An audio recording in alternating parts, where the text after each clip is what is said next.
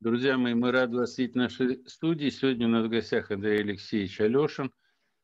Хорошо вам всем известно. Андрей Алексеевич, добрый вечер. Мы давно не виделись. Вот, есть нам о чем поговорить. И вот как-то мы э, от э, такого большого вашего замечательного проекта УМы в свое время перешли к обсуждению э, вопросов, связанных, скажем так, ну, с философскими проблемами современности и того, что легло в основу общества, и в том числе и вашего концепта, концепта вашей этой вот системы. И сегодня, когда готовились вот к этой встрече, предварительно обсуждали это, знаю, что возникло такое, возник такой вопрос. Э, без, без альтернативность бытию. Э, Причем это именно в виде вопроса. И я, честно говоря, поскольку сам в обсуждении предварительно не принял участие, я не совсем понял, о чем речь. Могу говорить? Да. Здравствуйте. Почему, почему вопрос и почему вообще он возник? Потому что бытие конечно. А если бытие конечно, то возникает вопрос, а что дальше? Ответы на эти вопросы даны. Так получилось, что и тот проект, про который вы говорите, которым я занимаюсь, и эти вопросы, они достаточно долго будоражили мой мозг. Вот. И какую-то точку они стали сходиться в 2020 а, особенно году.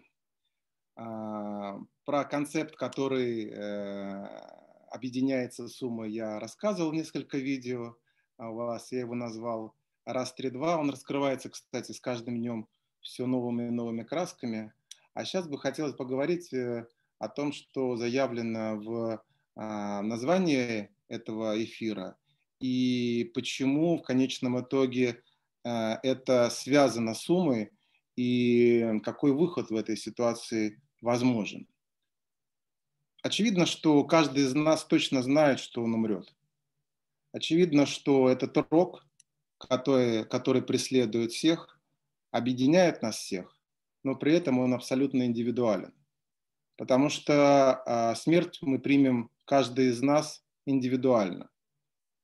И если эта смерть не будет а, неожиданной в результате падения сосульки на голову, а будет иметь какое-то продолжительное воздействие, ну, продолжительный период, мы будем проходить через думы.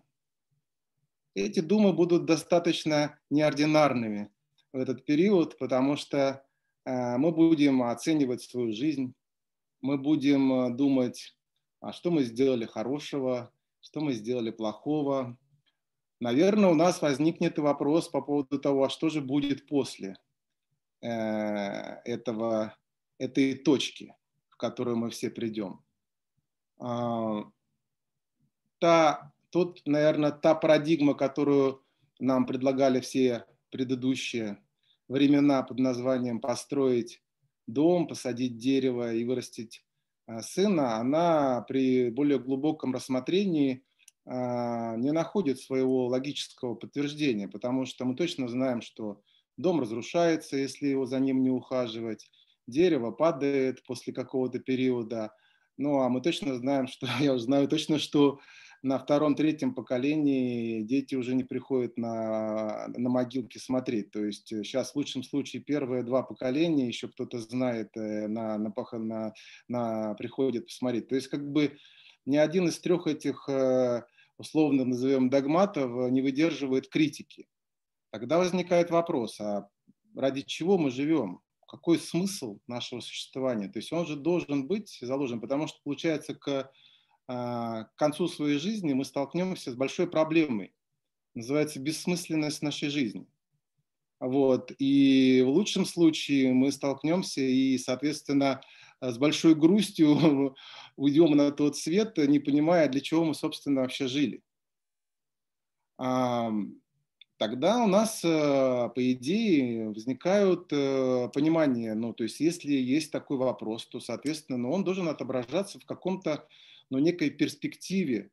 Эта перспектива, сейчас модное слово говорить, образы будущего, давайте тогда, исходя из этой перспективы, из, из этих э, э, слов и построим потенциальную возможность. А какие принципиально, потенциально возможные образы будущего могут быть? Я как-то даже писал статью, Александр Гарунович, которую вы опубликовали на сайте школы. Вот, она сейчас в моем... Она там опубликована, и я хочу сказать, я сейчас достаточно использую, в том числе и в своих лекциях. И это, она стоит того, чтобы ее прочитать. Да, я буду сейчас возвращаться к каким-то вещам, которые, то есть так не бывает, то есть их надо просто освежать в памяти, так, тем более, что ну, как бы эти мысли, они приходят, э, постоянно зацикливаются и приносят какие-то новые краски. Так вот, когда-то у меня пришло понимание о том, что таких образов будущего может быть только три. И эти все три образа будущего, они построены на отношении к двум, к двум важным вещам. Это к вопросу смерти – и к вопросу субъектности собственного, условно говоря, я. А, таких образов э, ну, в взаимодействии к отношению к смерти и субъектности собственного может быть только три варианта. Первом варианте это когда субъектность я существует, я есть, и при этом есть страх смерти. А, этот образ будущего – это наше текущее состояние этого мира. Соответственно, мы видим этот мир, мы признаем, что он самый прекрасный из всех потенциальных образов будущего, которые могут существовать. И, соответственно, в данном случае я существую, субъект как существую, при этом смерть обрывает этот мир, за, после, этого, а, после этой точки возникает абсолютная бездна, после нее ничего нет, смерти нужно бояться в этом случае. Э, решение этой проблемы – это удлинение а, проживания в этой действительности, в этом бытии. Соответственно, эту проблему решает проект, назовем под названием Android. Э, модное слово NBI CICS конвергенция, нано-био-инфокогно social конвергенция, результатом которой должен появиться Android, в который а, люди, которые занимаются этим, хотят трансдуцировать наше сознание. Ну, условно говоря, появился некий а, а, э, искусственный объект, куда можно перенести свое сознание, и, соответственно, один андроид сломался, перенесли в следующее сознание, следующий андроид, следующий андроид и следующий андроид. Промежуточные, промежуточные вещи между этим это будет замена органов и так далее, но конечная цель это андроид а, все бы хорошо, только у этой проблемы есть одна глобальная нестыковка. Она заключается, даже две. Первое – это то, что такие технологии будут очень дорогими. Ну, наверное, не один десяток миллионов свободного кэша должен быть для того, чтобы можно было себе э, позволить э, получить некий такой гаджет, в который можно пересаживать свое сознание. Соответственно, потенциал э, людей, которые смогут себе позволить, это будет очень небольшая группа. А, соответственно, в такой модели э, люди разделятся на тех, кто могут себе это позволить, и те, кто не могут себе это позволить. Соответственно, образ такого будущего очень красиво описан, ну, по крайней мере, в двух фильмах. Это фильм «Время» с э, Джастином Тимберлейком и фильм «Голодные игры». Это разделение на два условных слоя людских. Это эм, метрополия и дистрикты. А, кстати, про это очень мощно сейчас выступил Переслегин в одном из своих последних интервью, назвал фашизм на пороге. Когда двухклассовое общество должно появиться, одни, которые будет и, и мясо, и все остальное, а остальные просто пусть, э, ну, как бы, не знаю, не пыль даже, а все остальное, что связано. Соответственно, это первая проблема глобальная. Вторая проблема заключается в том, что ну, даже Android не, не защищен от града, от урагана, от потопа и от всего. То есть, соответственно, там в любом будет случай смерть. Ну, то есть, как бы это закрытие. Закрытие этого, э, условно говоря, геш, даже не гештальта. Просто там нету, нету, нету смысла в этой ситуации. Второй образ будущего, который в этой ситуации э, вырисовывается, это когда, условно говоря, смерти не боишься, но и собственного я не существует. Такую модель рисуют буддисты. Соответственно, это модель просветления. Там самая главная э, мысль – это избавиться от собственного «я», от субъектности. И в этом случае ты растворяешься во всей природе, которая а, окружает. То есть ты превращаешься и в травинку, и в пылинку, и в облачко и так далее. То есть происходит такой акт а, отождествления, то есть по платонизму или по неопоплатонизму или по адвайвидантизму, то есть я и то одно и то же. А, красивая модель, а, кроме одного. А, в эту модель попадут вообще единицы.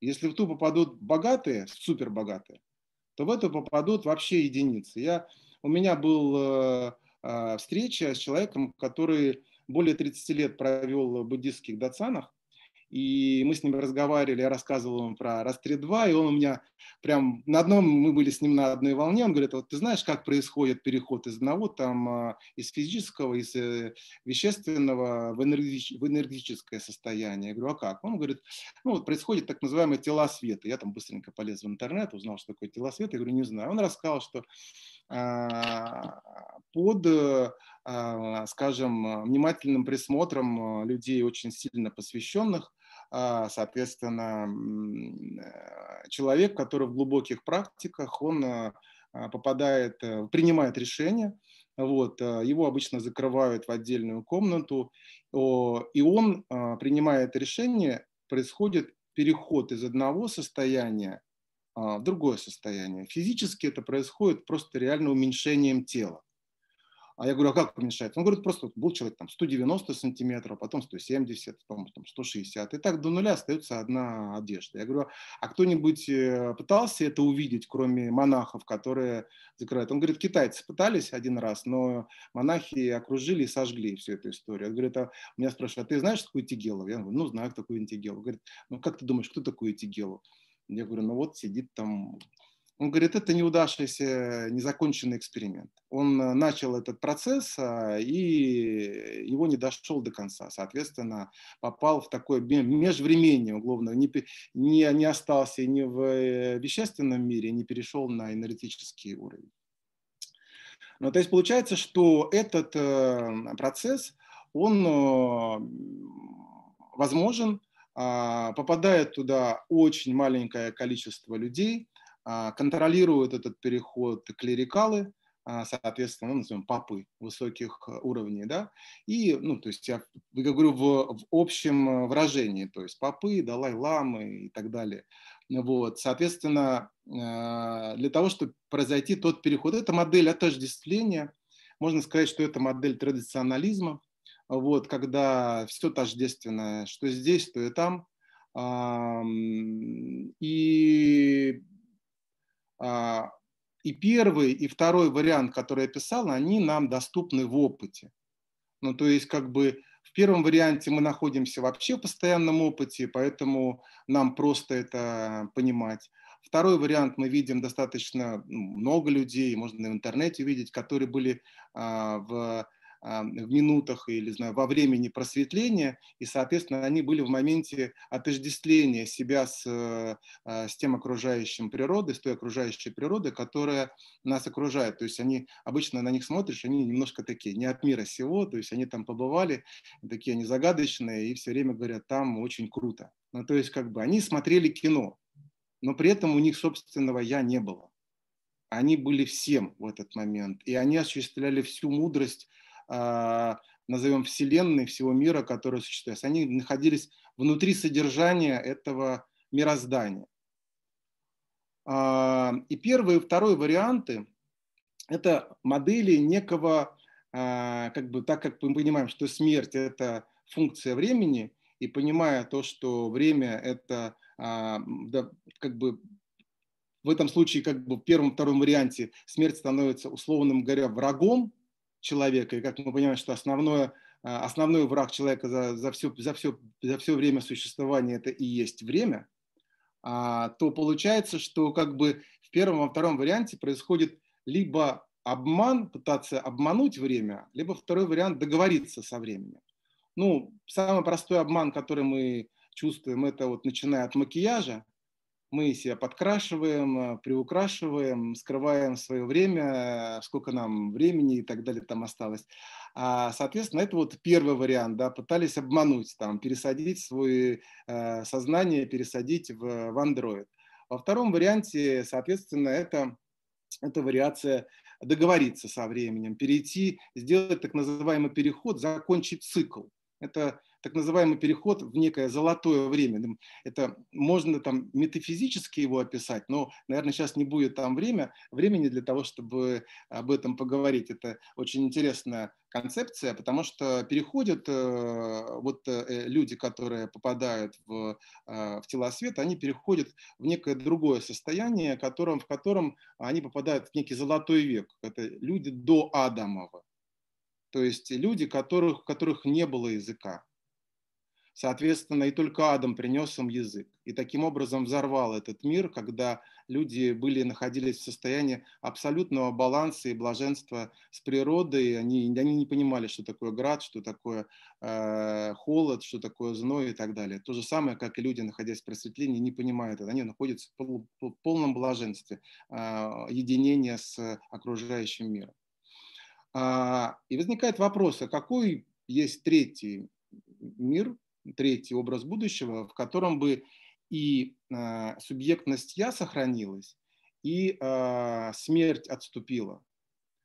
И э, такой, э, таким образом будущим является э, мир, который называется рай. Э, он описан. В опыте он был, условно говоря, только у, я считаю, трех человек – четвертый был убит, это Авель. Соответственно, а, двое были изгнаны, после этого Каин был изгнан, потому что Каин а, родился там, в Эдеме. Соответственно, по крайней мере, они могли это видеть. А дальше по линии пророка, получается, только был передан язык. То есть в опыте мы этого не имеем. Но мы имеем обещание, притом твердое обещание о том, что такой мир будет возможен. А, возникает два вопроса. Почему этому обещанию стоит верить? А второе, э, как бы, а что это за мир? Как его можно описать? И описание этого мира а, дается в святых книжках, в трилогии, назовем, да, а, последовательной. Что он из себя представляет? Он представляет мир, куда попадают лучшие части из нас, в котором нету основы для вражды, нету борьбы за еду, а, в котором нету, то есть пирамида еды и вещества разрушена, ее там нету просто. Потому что еда является основой вражды, то есть если остаются два индивидуума, между ними лежит кусок хлеба и э, больше ничего нету, то обычно заканчивается убийством друга кого-то, чтобы этот кусок хлеба продлил одному жизнь. Соответственно, э, там нету основы для вражды, там решен проблем, решена проблема с временем, то есть впереди условная вечность. А там присутствует справедливость, которая определяется а, тем, что истина а, в виде божественного может в любой момент рассудить вас так и развести так, что вы останетесь, пойдете с ручками, обня... обнявшись, условно говоря. А, и, и кроме такого мира, там еще и присутствует то, что называется «дам вам добавку от себя». Про эту добавку есть различные толкования.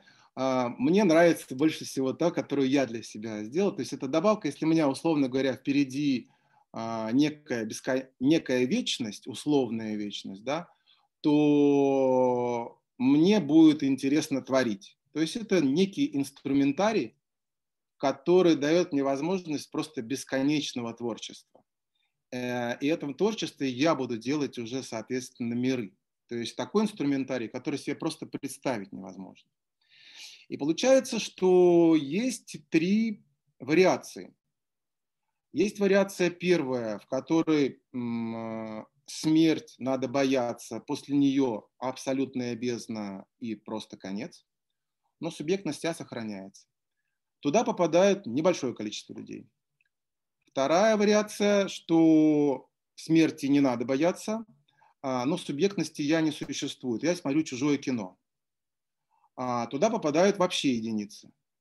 А, кстати, по а, вот мне Максим, с которым я встречался, который э, в Дацанах был, он говорит, что в 19 веке а, скорость э, появления тел света была примерно 1-2 на пару десятилетий, вот, то сейчас процесс резко, сказал, ускорился, и сейчас э, порядка 3-5 тел света в год фиксируются там на, на, в Тибете.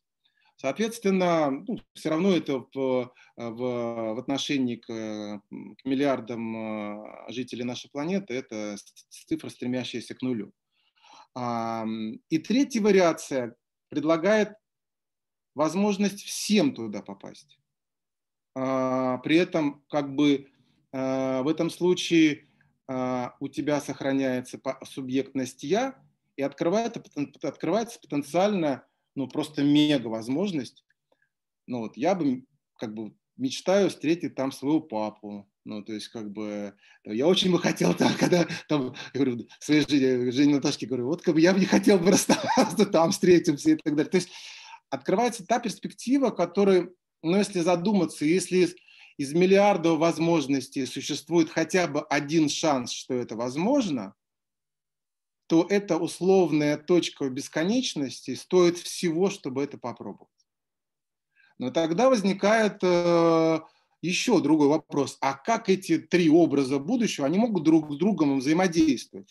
И получается, что да, они могут взаимодействовать, что только третий образ будущего, он объединяет их три.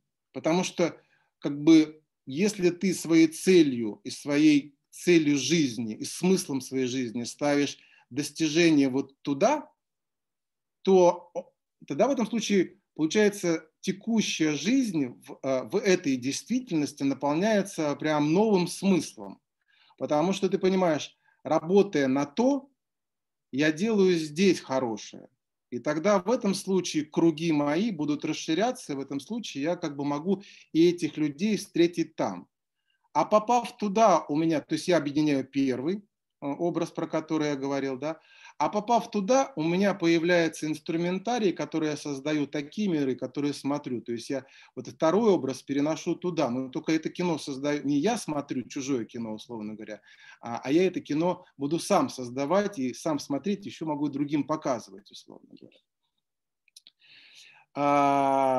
Такие образы будущего как бы говорят о том, что они меняют э, восприятие. То есть потому что в, в случае третьего получается, что смерть – это не зло, а смерть – это круто.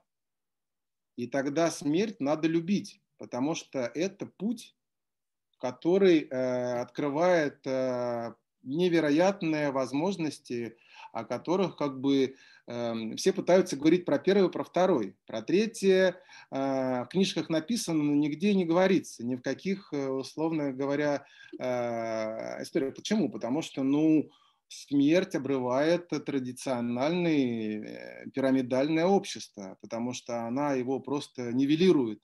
Вот, э, как и нивелирует в данном случае первых, первоначальную, первоначальную вариацию.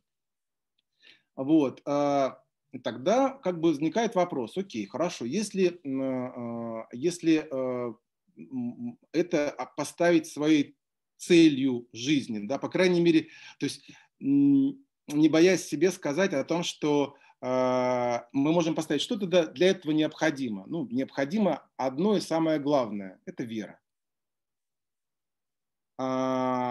Нету веры в то, чего нету, то и нельзя себе это представить, потому что, ну, э, бессмысленно верить, э, условно говоря, компьютер, он передо мной стоит, и, и бессмысленно верить Александру Гаруновичу, я знаю, что он есть, но надо поверить в то, чего никто не видел вообще по большому счету, и поставить эту, эту историю. Но тогда возникает, а есть ли подкрепление такой веры?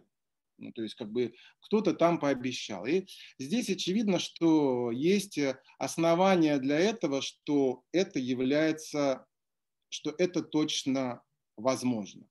Потому что этот, э, этот, этот мир, он описан э, в, в, в сакральных книжках. И если первые две из них можно поставить под, под неправильное сомнение, ну почему? Потому что первая, она терялась, потом ее переписывали неоднократно, да, и, соответственно, а, мы можем, даже прочитав там первые главы, уже находить в синодальном переводе все по-другому написано, чем а, в Торе, там, а, не буду сейчас приводить примеры, уже в, в, в, в пятой главе уже в одной, в Торе написано одно, а в синодальном переводе написано ровно наоборот ну типа там, а, когда у Каину он говорит, что ты э, потупился, эм, э, стань лучше, прощен будешь, э, а если не станешь лучше, то за, э, за дверью грех лежит, э, к тебе влечение его. А то в синодальном переводе написано по-другому, э, то за, грех, то за дверью грех лежит, твое влечение к нему, ну, ровно в обратную сторону. Соответственно, а Евангелия были написаны уже после э, смерти Иисуса, то получается, что как бы единственный сейчас, э, эм, э, скажем, э, скажем, текст, который э, является точно неизмененным ни в чем, это Коран. А в Коране, ну, а тогда дальше надо спросить, почему Корану ну, стоит верить? Потому что ну, мы понимаем, что очевидно, что и э, и Тора, и Евангелие это были чудесные нисхождения, да, но так как там нету подтверждения, что это все имело линию сохранения текстовки, да, то остается только линию сохранения текстовки имела, имеет только Коран. А, а Коран спускался 23 года. А, и что произошло? Почему можно сказать, что Коран это чудо, и, соответственно, тогда возникает и доверие к тому, и вера в то, что в нем написано. А, Все дело в том, что а, Коран написан абсолютно чистейшим арабским языком. Арабский язык, по преданию, был неспослан Измаилу в 13 лет. Соответственно, Измаил был сыном Авраама.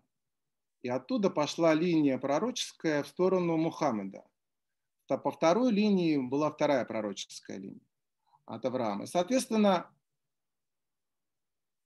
между временем Измаила и временем Мухаммеда прошло почти там 3000 лет. Соответственно, если мы начнем оценивать э, языки между э, языком Авраама, языком Измаила и языком Мухаммеда, то мы придем к выводу, что э, эти языки ну, практически были непонятны друг другу. То есть пример такой. Мы знаем латинский язык. Производная этого латинского языка сейчас французский и итальянский язык.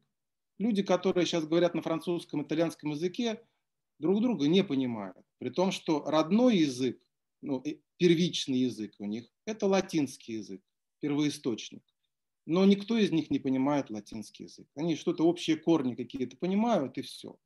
Такая же ситуация с санскритом. Санскрит э, был единым языком. После этого санскрит э, спустился вниз, и после этого разбился на множество языковых групп э, в Индии. Индусы не понимают санскрит. То есть э, третий вариант, чтобы было еще более понятно, зайдите в церковь э, нашу и послушайте, как слушают э, молитвы старо, старо, на старославянском. Ну, то есть, грубо говоря, там уже, уже проблема. А если мы почитаем книжечку, там, книжку там, «Летопись временных лет», а она ей 900 лет, насколько я понимаю. Да? То есть мы уже там сложностью что-то разбираем. Это говорит о том, что язык, он изменяется со временем. А почему так происходит? Ну, я думаю, что люди жили в одной местности, говорили на одном языке, потом они разошлись, между ними возникло геометри... географическое разделение, стали, пошли свои там диалекты, потом еще дальше расходятся, расходятся, расходятся, и все, то есть э, а, языки расходятся между собой. Да? Соответственно, ну, если условно говоря, такая разница между латинским языком и текущими французскими и итальянскими, между санскритом и текущими хинди и другими, то э, ну, абсолютно точно можно сказать, что между э, классическим первичным арабским и теми диалектами, на которых бегали арабские племена на арабском полуострове, это просто бешеная абсолютно разница. И, соответственно, когда Мухаммед, который был необразованным человеком, не умел ни читать, ни писать, 40 лет а, вдруг начал говорить на языке, на котором никто ничего не может понимать. Все понимают, что это там арабский, но о чем он говорит, не понимают. А потом Мухаммед рассказывает о том, что, он, что к нему приходило. Я думаю, что это был взрыв мозга у всех. Это было страшное состояние, потому что в этом случае ты понимаешь, вот я его знал вчера, он был такой, грубо говоря, да, а сегодня он стал говорить на языке, и через него идет какой-то поток информации, который э, абсолютно не тождественным тому, что мы, мы видим, и этот поток сознания приводит и говорит, что делать, и рассказывает про определенные тайны. То есть, соответственно, в этой ситуации, то есть люди думают, что просто падали на колени перед человеком и понимали, а что дальше делать-то, то есть надо слушать его, то есть идет что-то, что-то вообще невообразимо. И такой experience был 23 года.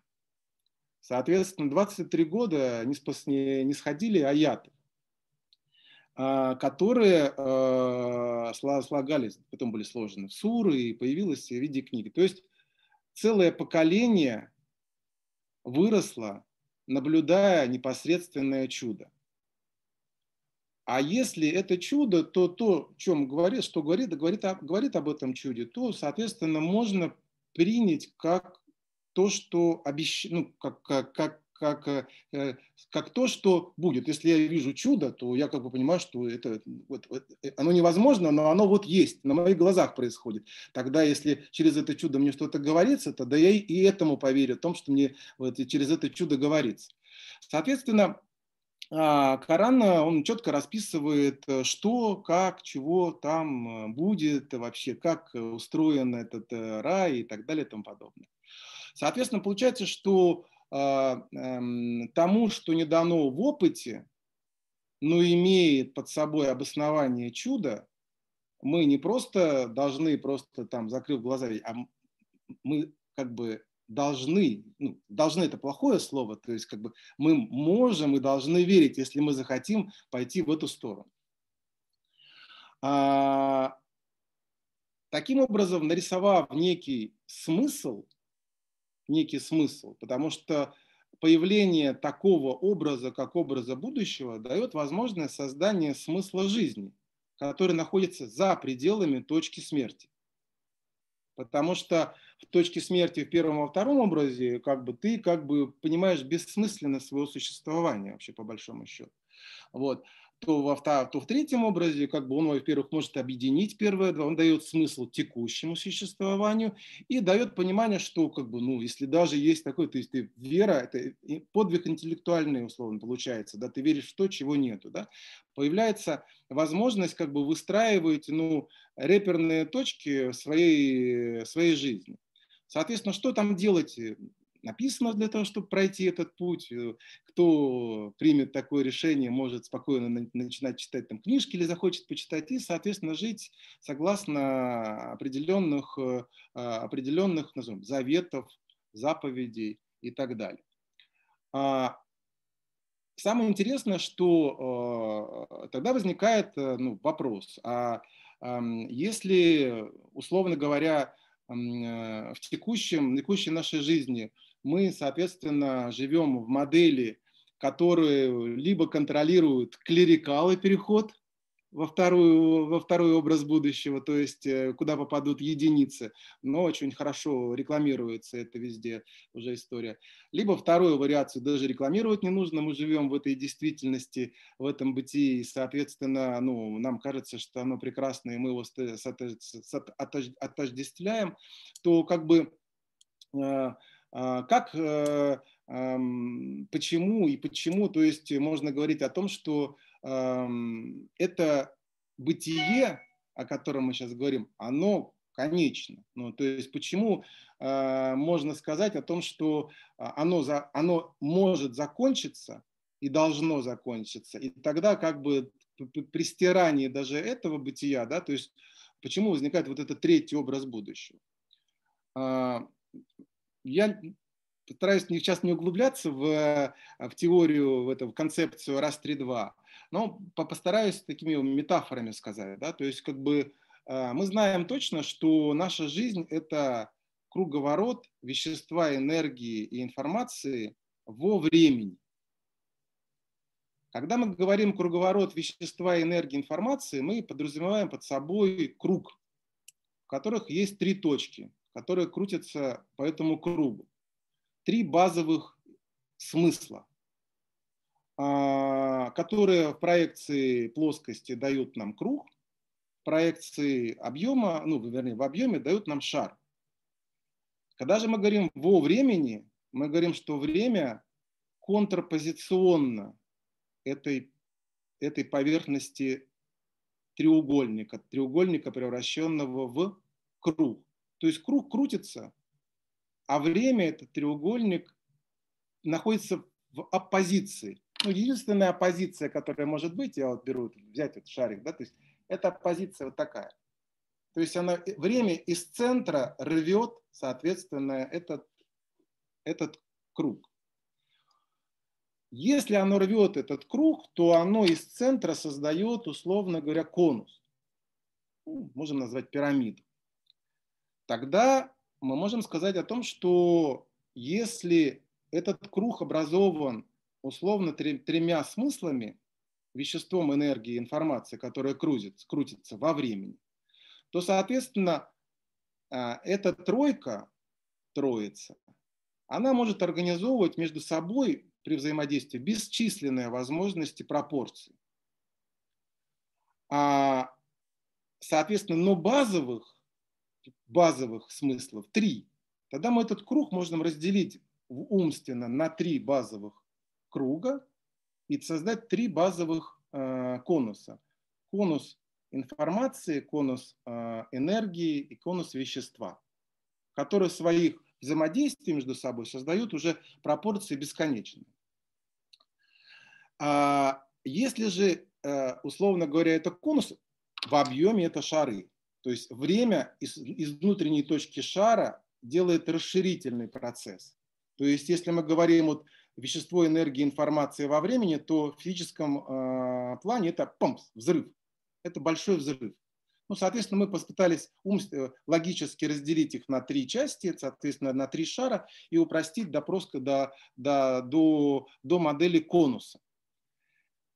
Модель конуса характеризуется том, тем, что она растет из центра вверх. Соответственно, центральная часть, время назовем, да, которое толкает центральную часть, оно а, является более динамичной точкой, чем точки, которые находятся по, по, по периферии этого круга. Соответственно, если сделать умственную игру и представить себе, что это, условно говоря, конус – это сообщество людей, которые занимаются только веществом, условно говоря, там строят, э, Э, выращивают скот, э, не знаю, там, сажают э, растения. Второй круг – это сообщество людей, которые только занимаются энергией, то есть, не знаю, там, атомную энергию, то есть добывают нефть, двигатели внутреннего сгорания. А третий, а третий конус – это сообщество людей, в котором находятся только те, которые занимаются цифровизацией, и у них, э, э, соответственно, все их поток мыслей – это как эм, объединить себя информацию, как ей управлять, то понятно, что среди этих сообществ людей есть более пассионарные, более активные, более талантливые, более быстрые, есть менее активные, более консервативные и так далее. И поэтому те, кто находится в центре и которые вверх идут, они, соответственно, находятся, они получают преимущество они имеют преимущество в виде э, быстроты реакции, в виде своего таланта, в виде э, умственных способностей ну, и так далее и тому подобное. То есть, а соответственно, так уж устроена на данный момент природа человека, что они все эти свои преимущества стараются монетизировать и перевести их в какую-то э, сублимированную форму, которая дает им возможность жить здесь лучше. Ну, то есть переводим это в богатство. Назовем. Но тогда можно предположить собой, что таких богатств базовых всего три. Это богатство вещества, богатство э, энергии, богатство информации. И так мы можем увидеть, что а, первично накапливалось э, богатство вещества, это длилось несколько тысячелетий, и оно начиналось с того, у кого больше там не знаю, у меня там столько-то земли, а, а у тебя больше столько, а у тебя больше земли. У меня 10 голов, э, э, не знаю, коз, а у тебя тысяча голов коз. Вот оно формировалось, первое богатство, оно было длительным процессом, заняло несколько тысячелетий, в результате которого сформировалась очевидная аристократия, вот, э, которая владеет, э, владеет огромными а, кусками собственности, вещественной собственности. И а, к какому-то моменту э, базово это вещество было распределено. То есть оно, конечно же, для нас с вами оно остается. Мы можем себе купить квартиры, можем купить себе дачи по 6 участков, по 6 соток и так далее. Но мы не можем претендовать на огромные куски, то есть а нам уже все попилено, и, соответственно, зазора залезть туда уже практически нету. А, соответственно, Второе появился второй, второй, второй уровень, второй объект богатства, то есть энергии, появился с момента появления, условно говоря, парового, парового движка. И тут открылся потенциал колоссальный для того, чтобы формировать новый, э, новый конус богатства, э, соответственно, люди, опять появились талантливые, быстрые, успешные и так далее, которые оказались более пассионарными в центре этой пирамиды, в центре этого конуса и стали распределять это богатство.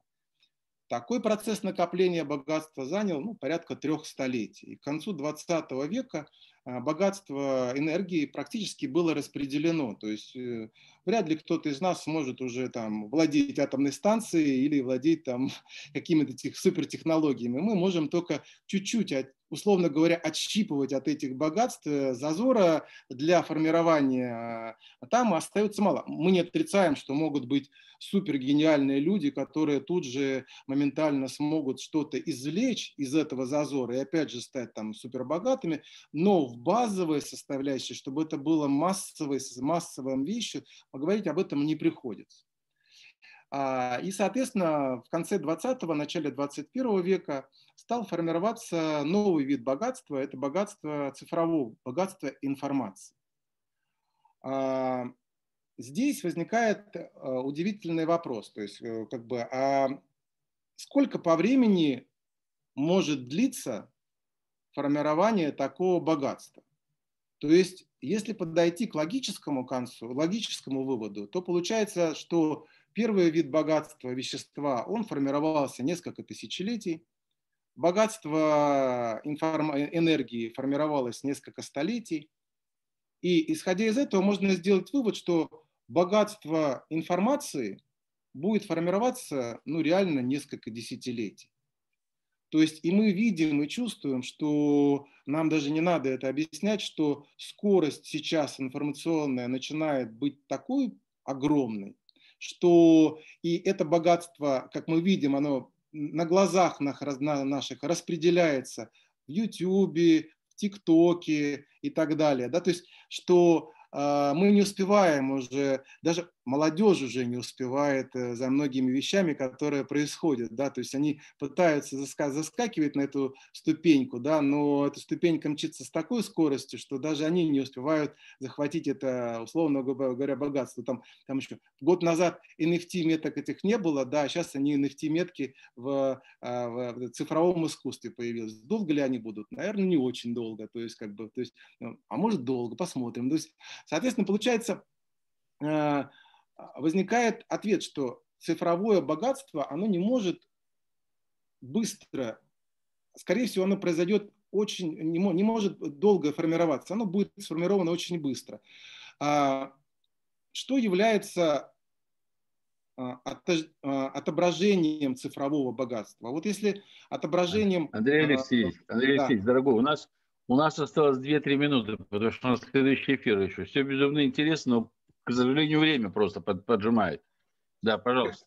Тогда, я тогда так скажу, что, смотрите, то есть получается ситуация следующая, что после того, как сформируется цифровое богатство, которое выражается в кодонах, в кодах. То есть это образ человека, переписанный в виде кода, и который а, кто-то владеет, условно говоря, на серверах, то после формирования третьего богатства нету других богатств, куда можно двигаться.